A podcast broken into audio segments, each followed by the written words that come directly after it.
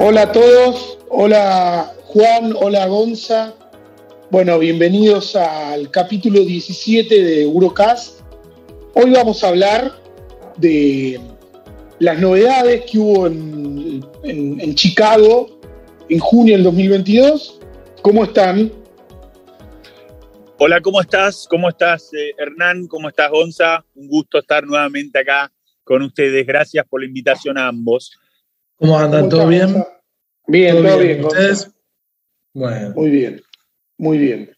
Bueno, la idea es hablar eh, brevemente de las diferentes patologías donde hubo algo de novedades, este, pero bueno, podemos decir que globalmente eh, no hubo cambios eh, de, práctica este, en, este, en este congreso, digamos. Ah, no sé si están de acuerdo. Sí, como concepto general, totalmente de acuerdo. Aprendimos cosas como siempre aprendemos con actualización y reanálisis de estudios previos, pero no volvimos de Chicago con nada que cambie nuestra práctica o lo que se viene en cuanto a aprobaciones en breve. Sí, coincido, coincido. Creo que se, se fortalecieron algunas prácticas ya que ya habíamos tomado, pero, pero no hubo prácticas nuevas, digamos. Coincido con Juan y con, con vos, Hernán.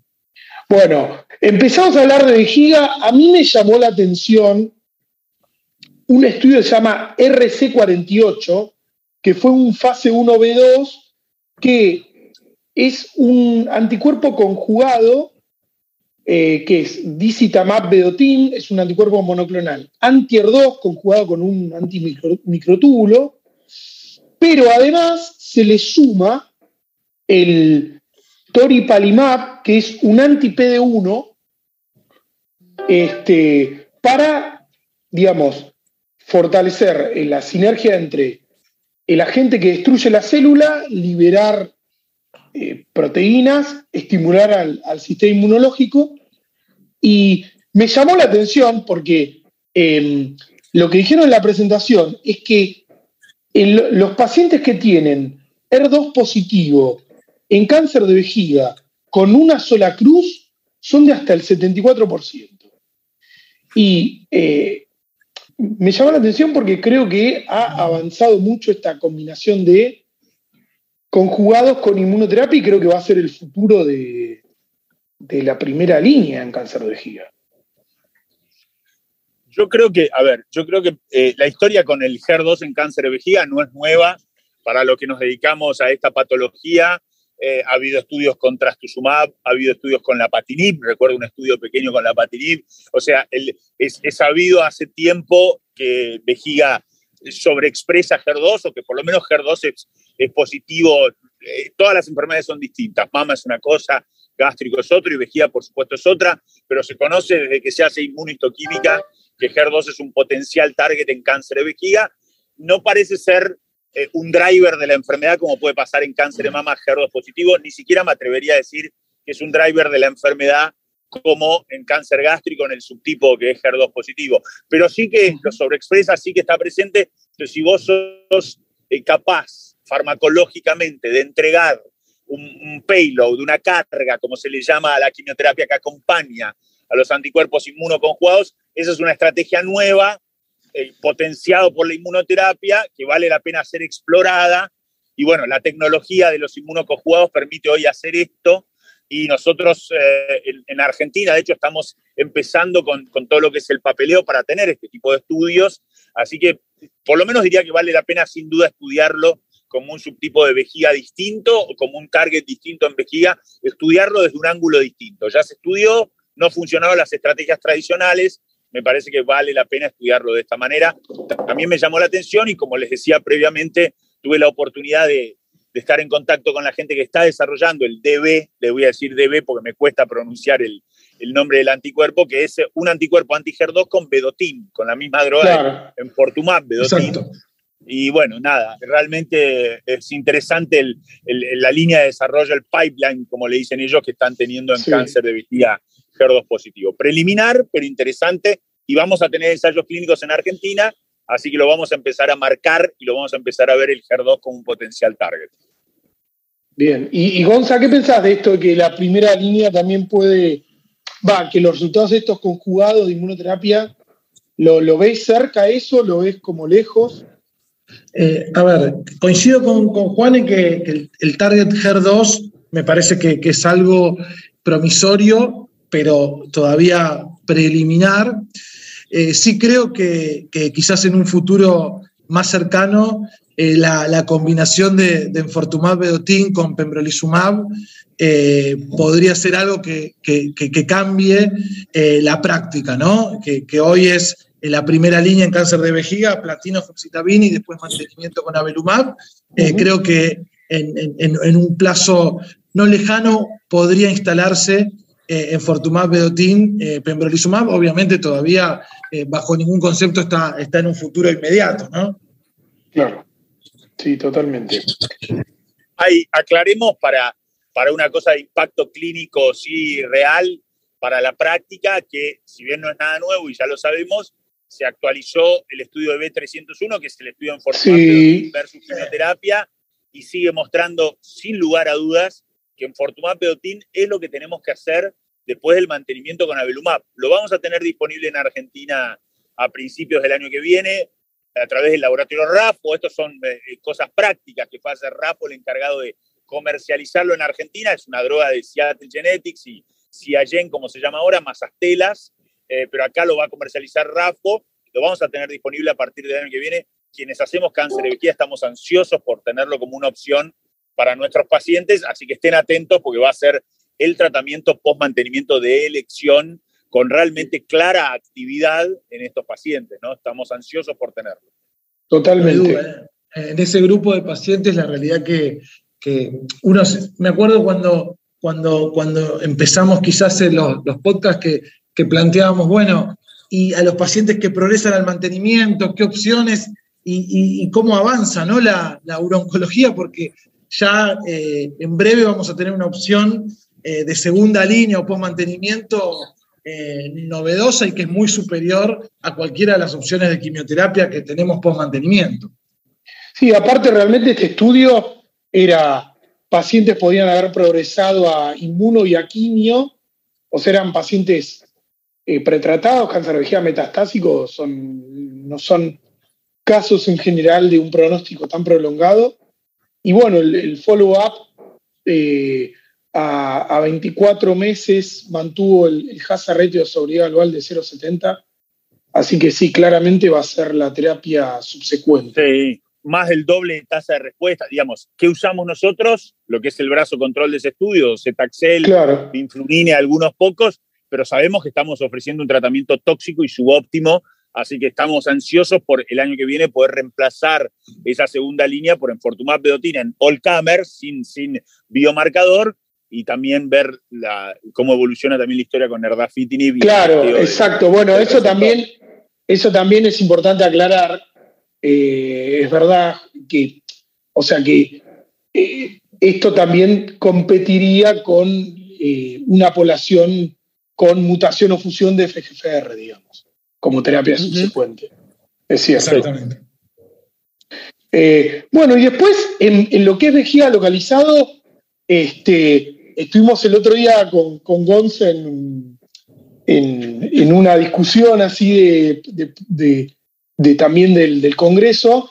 Y bueno, lo, que más llamó la atención fue este, este estudio, el QUILT, el QUILT 3032 o KILT 3032, que, que fue un, estudio para cáncer de vejiga no músculo invasivo de la UCLA en pacientes con cáncer de vejiga refractarios a BCG que eh, tenían dos cortes, otra con carcinoma in situ, otra sin, que tuvo una tasa de respuesta completa del 70%, este, en, combinación con la BCG, los pacientes tenían que resecarse la lesión, no tenían eh, lesión residual. Este, pero bueno, fue un, avance, la verdad que también llamó la atención, se llama eh, super agonista N803, fue el, fármaco este, que lo que hace es estimular la, el efecto de la interleuquina 15, que es un, una interleuquina proinflamatoria, ¿no?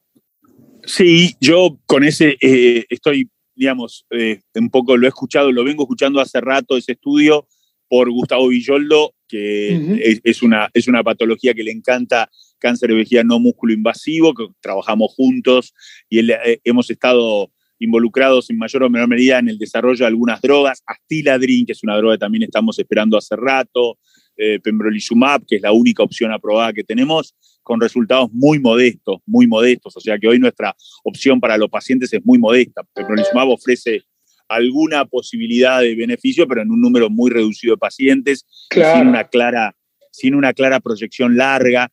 Eh, y bueno, y ahora sí, este superagonista, además una droga extraordinariamente poco tóxica, una droga que parece ser claramente el ganador. Hay otras drogas, está esta que es el Vincinium, que es la toxina de difteria, también unido a una, digamos, hay otras drogas que se están desarrollando en este ámbito, hay combinaciones de BCG con inmunoterapia.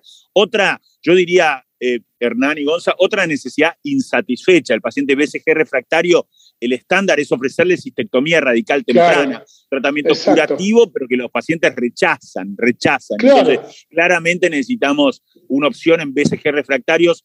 Esta droga ya lo habíamos visto el año pasado en asco genitulinario, sigue actualizando sus resultados, sigue mostrando resultados impresionantes, escasísima toxicidad, lo cual hace, digamos, estas drogas deberían ser drogas en general de manejo urológico, porque esa es una patología muy de manejo urológico. Eh, y esta, droga parece cumplir con esos requisitos. Eh, hay mucho entusiasmo. Eh, vamos a ver cómo terminan de madurar la aprobación y qué tanto tardan en llegar a Argentina. Con Astiladrin hace rato que venimos esperando su llegada y a veces se complica, se enlentece mucho, desgraciadamente. Y aparte, en, este, esto que decís de, de la población que es chica, que el competidor sería el, estudio del 057, pero que es para, la aprobación está para carcinoma in situ. Entonces, absolutamente, solo carcinoma in situ, sí. Lo interesante de ese estudio es que hicieron una corte sin carcinoma in situ también. Claro, son, son eh, enfermedades distintas, biológicamente distintas, obviamente siempre más complicada la corte que tiene carcinoma in situ, pero también, digo, como cosa práctica, para quien nos está escuchando y no está. El, diagnóstico de carcinoma in situ, la incidencia de carcinoma in situ tiene mucho que ver con la presencia de un uropatólogo experto. O sea, les va a pasar que cuando sus muestras de, RTU sean analizadas por patólogos que buscan el carcinoma in situ, la incidencia aumenta enormemente porque es una patología que si no, un subtipo histológico que si no lo buscas se te puede pasar por alto. Entonces, eh, eso es lo que nosotros hacemos en el consultorio con frecuencia. Tomamos las biopsias y las repetimos o repetimos la citoscopía, la RTU y lo hacemos ver por un uropatólogo experto y encontramos más carcinoma in situ de lo que está reportado. Es la misma historia que con las variantes histológicas o variantes divergentes. Las encontrás más cuando las busca alguien con más experiencia. Así que como consejo busquen el carcinoma in situ con patólogos experimentados, con buenas RTU, lo van a encontrar más. Tienen la opción hoy de ofrecerle pembrolizumab a esos pacientes. Es una opción, no nos convence demasiado, creo que a ninguno de nosotros, 19% de pacientes solo libres de, progresión a, año y medio, es poquito y no tenemos más datos que eso, así que necesitamos mejores opciones y este estudio coincido es lo que más nos entusiasma en, esta, en este escenario. Y aparte, un, tema que, remarco que lo dijimos, pero eh, la población, una población refractaria a, a BCG, la realidad es que las opciones de manual son ensayo clínico o cistectomía, básicamente. Correcto. La opción estándar es cistectomía radical. Todo, eso es lo que también como oncólogos tenemos que tener claro, ¿no? El, estándar, el tratamiento curativo por excelencia contra lo que se compara esto es cistectomía radical temprana. Los pacientes BCG refractarios, no, no, no hagamos cosas como ofrecer mitomicina C, eh, baba de caracol, inmunocianina. No, lo hagamos, no lo hagamos porque muchos de esos pacientes progresan a músculo infiltrante, tienen metástasis ganglionares, tienen metástasis a distancia, entonces es peligroso ir por esos lados. Existe la posibilidad de hacer gemcitabina y docetaxel intravesical, esa es una posibilidad avalada, quizás yo te diría lo más avalado por, evidencia si uno no tiene inmunoterapia, pero bueno, es, sin duda una necesidad insatisfecha. Gemcitabina y docetaxel, pembrolizumab son opciones, cistectomía radical temprana es el estándar, eh, uno tiene que discutir esto en equipos multidisciplinarios de vuelta con su urólogo, eh, y, derivar los pacientes, creo, a unidades especializadas en el manejo de cáncer de vejiga, porque el paciente se pone complejo, pero sobre todo no cometer el error de hacerle perder tiempo al paciente con tratamientos inefectivos. Eso es peligroso para la vida del paciente. Sí, de hecho, en el trabajo de, pembrolizumab, uno de los criterios era que el paciente rechace la cistectomía o no esté en condiciones clínicas de hacerla. O sea, era que no, que no, como vos decías, Juan, no son pocos pacientes los que rechazan la cistectomía. Absolutamente. Muy bien, buen punto, tal cual. No son pocos pacientes, nadie quiere sacarse la vejiga y mucho menos cuando tiene supuestamente un cáncer mal llamado superficial. Eso tampoco nos ayuda a la hora de proponerlo, que le sigamos diciendo superficial a lo que no es superficial, es no músculo invasivo. Así que también ah, pedimos porque, porque hablemos las cosas por su nombre, dejemos de decirle cáncer de vejiga superficial, que no lo es, ¿no? Bien. Bueno, después eh, en riñón realmente hubo actualizaciones, eh, pero el estudio más contundente, al menos eh, creo que todos coinciden, fue el, fue el estudio Everest, que fue un estudio de achuancia en cáncer de riñón de células claras, en pacientes que se habían resecado el riñón con cirugía radical, nefrectomía parcial o radical, y que su anatomía patológica partía de un PT1B de alto grado hasta tener ganglios positivos, básicamente. Era solo para localizados, no era para metastásicos resecados. La randomización fue 1 a 1, Everolimus 10 miligramos, bioral por 54 semanas versus placebo. Y bueno, el estudio este, creo que, que termina un poco con eh, los estudios de eh, antiangiogénicos o inhibidores de, mTOR en achuancia porque fue negativo en su endpoint primario, negativo en sobrevida este, libre de, recurrencia eh, y, creo que no vamos a ver más, por lo menos es lo que yo entiendo, que va a haber, no, no creo que veamos más estos estudios eh, de achuancia, me parece a mí. Yo coincido, para mí el estudio fue muy importante su presentación por muchos aspectos. Para mí, como vos decís, cierra definitivamente el capítulo de inhibidores de tirosinquinasa o pequeñas moléculas como achuancia en cáncer de riñón. Han sido todos los estudios negativos, el único estudio positivo es el STRAC con su nitinib, discutible, sin impacto en sobrevida global, estudio sponsorizado por la industria. Entonces, creo que es un estudio que cierra de manera prolija una etapa y ya no volverá. Creo que el estudio fue más positivo de lo que pensábamos, porque ver, el Brolimus es una droga que como monodroga tiene una actividad muy modesta, muy modesta en el riñón metastásico. Sí, Entonces, sí metastásico 5% de tasa de respuesta tiene aproximadamente. Bajísimo. Ver que el, estudio es positivo en población afroamericana fue interesante, quizás plantea que los afroamericanos tienen una biología distinta, no lo sabemos, no sé si alguna vez lo vamos a saber que el estudio en el subanálisis de, su grupo de pacientes de muy alto riesgo haya mostrado una diferencia significativa, también es interesante. En realidad, para mí eso lo que mejor enseña es lo heterogéneo de la clasificación de riesgo y cómo nos equivocamos porque seguimos sin tener biomarcadores, entonces seguimos eh, eh, dependiendo del T y del grado histológico y sub para tomar la decisión. Entonces eh, nos equivocamos mucho. De hecho, el error más común en los estudios de adyuvancia es sobredimensionar la recaída, porque después los pacientes de riesgo alto, no los de muy alto, sino los de riesgo alto, tienen menos recaídas que las que se predice. Los estudios fallan estadísticamente porque no hay la suficiente cantidad de recaídas en el grupo de riesgo alto. Yo creo que todo tumor de por debajo de T3, grado histológico 3, muchos de esos pacientes andan muy bien y se curan con cirugía. Y si vos querés demostrar un impacto en sobrevida en esos pacientes o incluso en sobrevida libre de enfermedad, Va a ser difícil, va a ser un estudio grande y con largo seguimiento. Y pasa esto en todos los estudios, que todo lo que es por debajo de T3, grado histológico 3, tienen mejores resultados que lo que el estadístico calculó. Y este estudio vuelve a caer en ese error. Y otra vez toxicidad, otra vez vemos muchísima toxicidad, menos de la mitad de los pacientes terminan el año. Entonces, cuando uno compara eso con pembrolizumab, que es la opción que ya prácticamente tenemos disponible en Argentina. Participamos de ese estudio, lo conocemos en detalle. Ese estudio es positivo en todos los subgrupos. Alto riesgo, muy alto riesgo, M1 resecado, es poco tóxico, muestra una diferencia clara y grande en sobrevida libre de enfermedad, una tendencia franca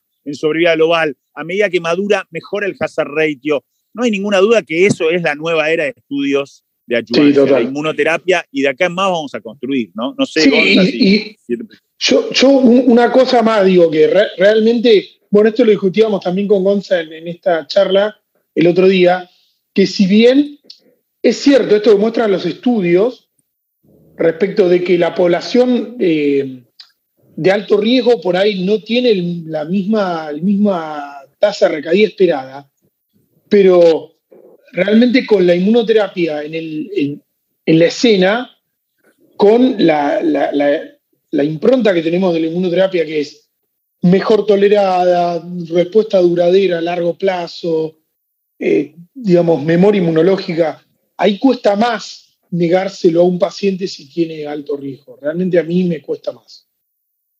Sí, coincido, coincido con lo que comentaban.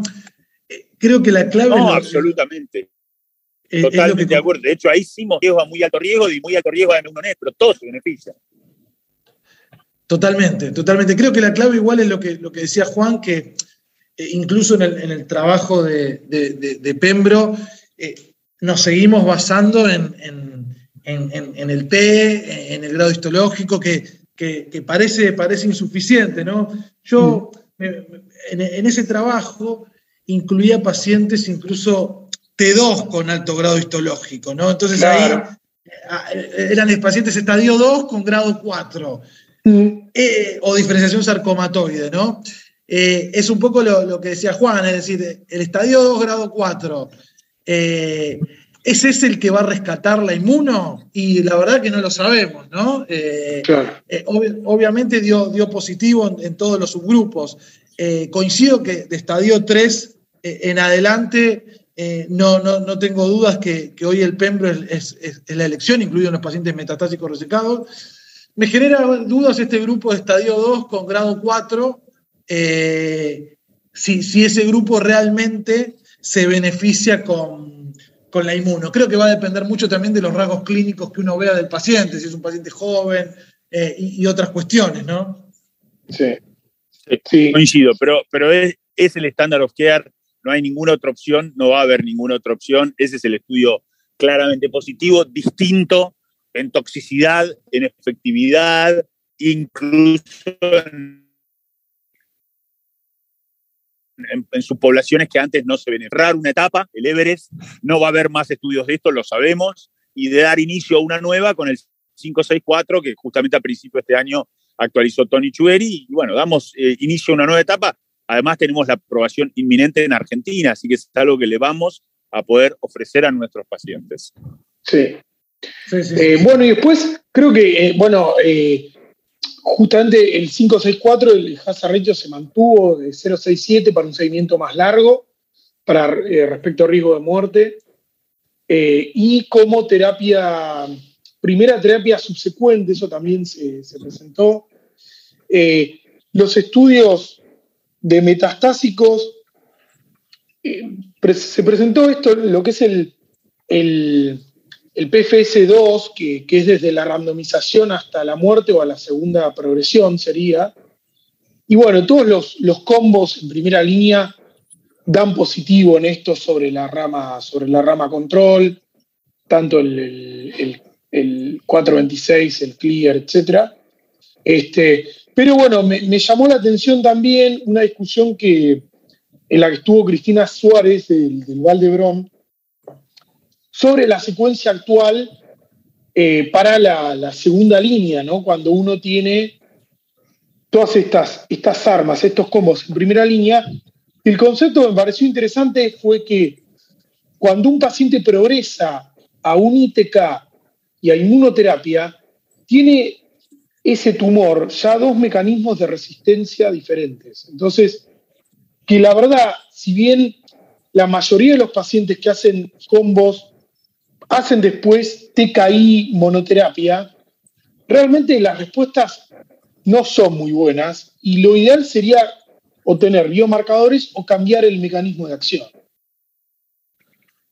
Sí, yo, a ver, Eh, un par de ideas con lo que acabas de mencionar. Primero, el PFS2, eh, siempre digo lo mismo y cuando lo presento y lo discuto en cualquier patología, en próstata o en riñón o como sea, lo único que me dice a mí es que hay que tratar a los pacientes con todo y con lo mejor de inicio, porque el impacto que vos lográs, no hay catch-up nunca de la rama control, nunca hay catch-up. Entonces, esto cuando te quieren decir que para qué hacer combos si podés hacer ITK y a la progresión nivolumab como está probado, no, bajo ningún aspecto, bajo ningún aspecto, no vas a lograr los mismos resultados con un tratamiento secuencial que con un tratamiento concurrente. Entonces, a la enfermedad. Sí, Juan, y perdón que te interrumpa, pero me parece que ese concepto es para toda la oncología. ¿eh? Me parece. pero bueno, lo demostrás cuando me dice el PFS2, pasa en próstata, pasa en riñón y pasa en otras enfermedades, y tiene que quedar claro ese concepto a la hora de discutir la prescripción con un paciente. No hay catch-up. Hacer tratamiento mm. secuencial, ITK y, y después inmunoterapia no es lo mismo que hacer todo juntos. Así que, digamos, ese concepto tiene que quedar claro y estos estudios así lo muestran. Eh, eso es un punto que me parece con, con lo del PFC2. Y después, hoy la segunda línea es otra vez escenario de ensayos clínicos. Este, En Argentina hicimos el de Ateso Cabo versus Cabo, está viniendo el Tinivo 3, que es Tibosanib versus Tibosanib Nivolumab. Hay uno que está por abrir también este año probablemente, Belsutifan y Cabosantinib versus sí. Hace unos años vimos los resultados de un fase 2 que era Lembatinib, Pembrolizumab, muy alentadores, única rama, pero la verdad, números bastante impresionantes. Hace dos años atrás, creo que fue en ASCO ya en el concepto de la, en la pandemia, porque lo vimos virtual. O sea, hoy lo que estamos haciendo en segunda línea es buscando el estándar of care, ¿no? Lo está. Creo que hay que cambiar mecanismo de acción. Cabosantinib es un antiangiogénico de amplio espectro. Belsutifan es un inhibidor de HIF2. Tibosanib es un antiangiogénico mucho más poderoso. Estamos queriendo responder la pregunta si se debe continuar con la inmunoterapia y cambiar el partner, usar doble antiangiogénico como Belsutifan, Cabosantinib versus Cabosantinib.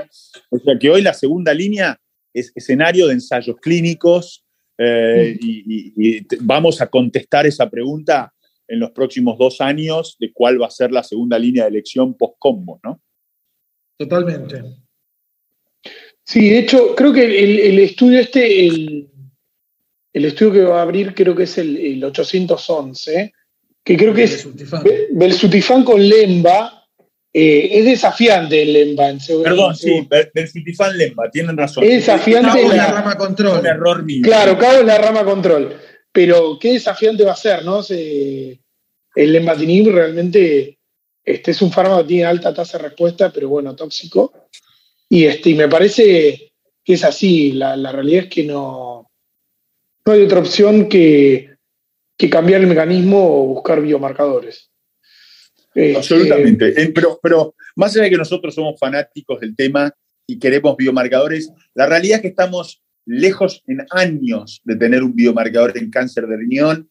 Tenemos una supuesta clasificación molecular con siete subgrupos, pero absolutamente compleja no lista para la práctica clínica, no aplicable. Y en adyuvancia va a pasar lo mismo. Gonzalo decía hace unos minutos que seguimos usando incluso para el 564 lo del T y el grado histológico, y así va a ser por muchos años. Entonces, más allá de que es una necesidad insatisfecha, no vamos a tener en los próximos años biomarcadores en cáncer de riñón, porque todo lo que se ha explorado ha sido negativo. En la histología, células claras. En no células claras, con la amplificación del MET, con fumarato hidratado, hay otras cosas que Estamos haciendo estudios como el SAMETA para los MET amplificados y algunas otras cosas, pero en células claras no vamos a tener biomarcadores en los próximos años, así que no, no confiemos en eso, las decisiones las vamos a seguir tomando como las tomamos hoy en día.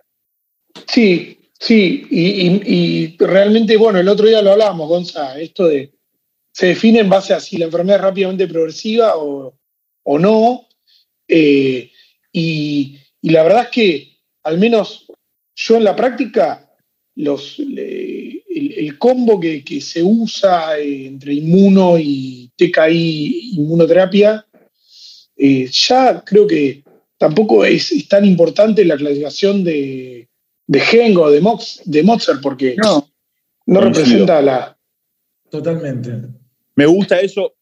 hoy en día, les digo la verdad, en mi práctica clínica, lo que más me inclina a tomar una decisión en primera línea es la tasa de respuesta. Y es si el paciente va a llegar o no a una segunda línea. Si el paciente tiene mucha enfermedad y yo pienso que no va a llegar a una segunda línea, porque si no responde se va a morir en la primera línea, voy a usar los combos con más alta tasa de respuesta, que básicamente son pembrolizumab o cabo En intermedio está pembroaxiti, que tiene un 10, 11% de pacientes progresados, y obviamente Ipinivo es un esquema que a todos nos interesa, pero que no tenés la misma tasa de respuesta y tenés más pacientes que como mejor respuesta tienen progresión. Tenés casi un 20% de pacientes que te progresan. Si un paciente te progresa y no va a llegar a una segunda línea, y no le voy a dar ese esquema. Entonces, tasa de respuesta y la posibilidad de hacer una segunda línea es lo que termina pesando más en mi decisión de qué hacer en primera línea. Totalmente. Bueno, y creo que pasamos por eh, casi todo, nos queda próstata y hablar algo de germinales. Eh, Juan, que este, si podés eh, sintetizar lo que te pareció impactante de próstata. Así me lo pediste para el post Chicago y así lo hice, que coordinaste brillantemente esa mesa y me pediste que lo resume y lo resumí en dos puntos. Dos puntos, bien claro y bien sintético. Intensificación y lutecio PSMA. En intensificación lo más importante es actualizar el estudio en SAMET ese triplete concurrente no es de elección, no hagamos docetaxel de manera concurrente con ensalutamida. Este estudio no evaluó prospectivamente el triplete porque acá no había randomización a triplete como hubo en el PIS o como hubo en el, en el estudio Aracen, sino que era a discreción del investigador hacer eh, triplete. Así que, ojo, no es un estudio puro de triplete para responder la pregunta de triplete, pero que sí mostró, que yo lo resalté en mi presentación, que en el subgrupo más indolente de enfermedad, que son los recaídos de bajo volumen, lo que llamaríamos oligometastásico. La peor rama fue la rama con bicalutamida. Entonces, lo que muestra que incluso en el grupo más indolente hay que intensificar, porque la rama con bicalutamida es la peor siempre. Entonces hay que usar tratamientos más intensivos. Y, eso refuerza el concepto de intensificación y después vimos otro trabajo con una ensalutamida china, como le digo yo, eh, que muestra exactamente lo mismo. En M1 de nuevo, intensificación es mejor que eh, viejos antiandrógenos. Entonces, ya está, eh, votamos en APSCC, 97% de nosotros votamos a favor de intensificar en todos los pacientes metastásicos. Primer concepto es ese, ya no hay más discusión sobre la necesidad de intensificar, la discusión será doblete o triplete, pero no si intensifico o no si intensifico, eso ya está claro, ¿verdad? Eso es punto número uno. Y punto número dos, vimos varias presentaciones eh, representaciones o análisis de subgrupos y demás del Vision y del Therapy, que básicamente todo gira en torno al lutecio PSMA y aprender de la gente con más experiencia, que son obviamente los australianos y quienes estuvieron involucrados en el Vision, algunas instituciones norteamericanas, cómo utilizar mejor esta droga. Me hace acordar a lo que pasaba con Radio 223 hace unos años atrás, que era algo nuevo y todo el mundo quería aprender cómo usarla. Bueno, lo mismo, eh, hay que trabajar con médicos nucleares, importa la dosis, importa la carga de enfermedad, importa el criterio de selección, si usamos un solo PET o dos PET, responden mejor los pacientes cuando se usa más tempranamente, cuando se combina con agentes protectores de hueso, cuando se combina con hormonas, cuando medís la dosificación. No todos los pacientes responden igual, por supuesto, es heterogénea la respuesta.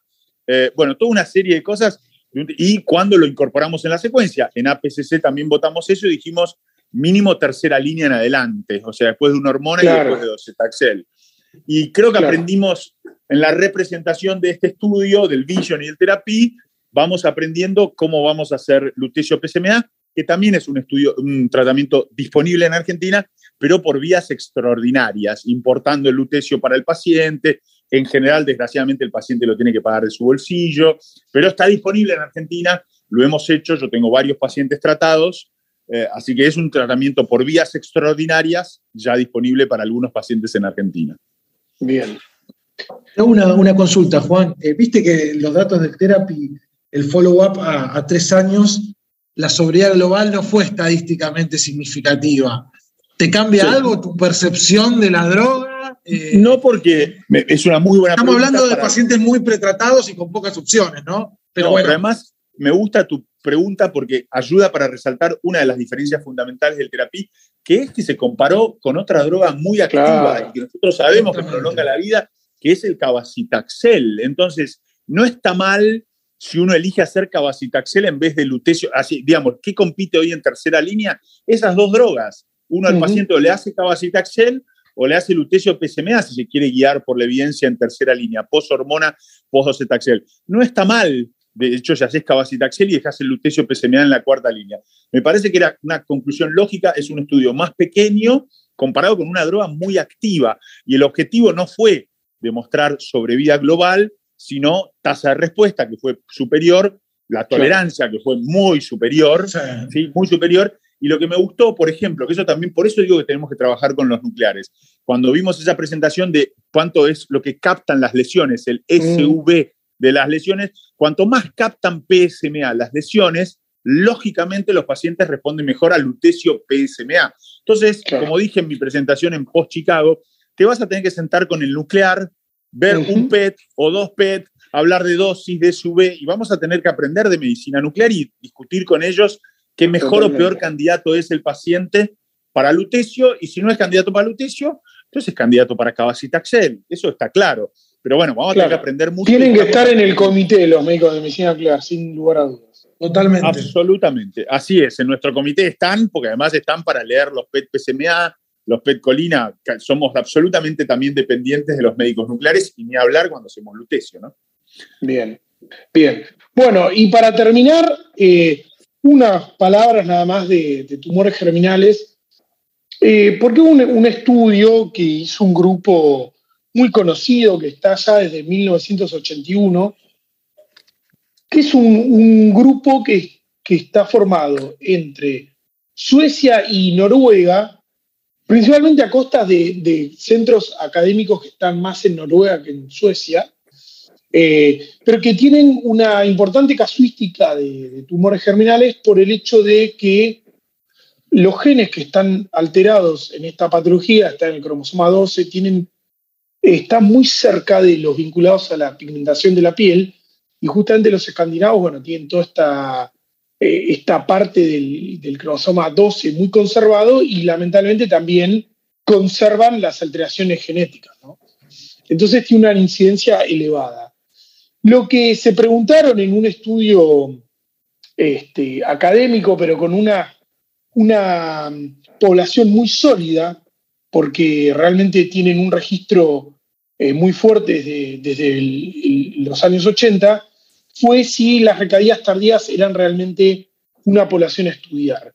Y lo que vieron para, para su análisis es que no, digamos. O sea que en realidad las recaídas eh, tardías eh, en los tumores germinales este, no tienen tanto un impacto pronóstico, sino que son más sesgos de los tiempos donde se tomaron la muestra y los centros donde eh, se, recabaron los datos. Eh, y esto lo muestran en base a, curvas de sobrevida donde independientemente si la recaída es de menos de 5 años, de entre 2 y 5 o de más de 5, los resultados son similares y lo que más impacta es eh, la terapia previa y las características pronósticas que ya conocemos.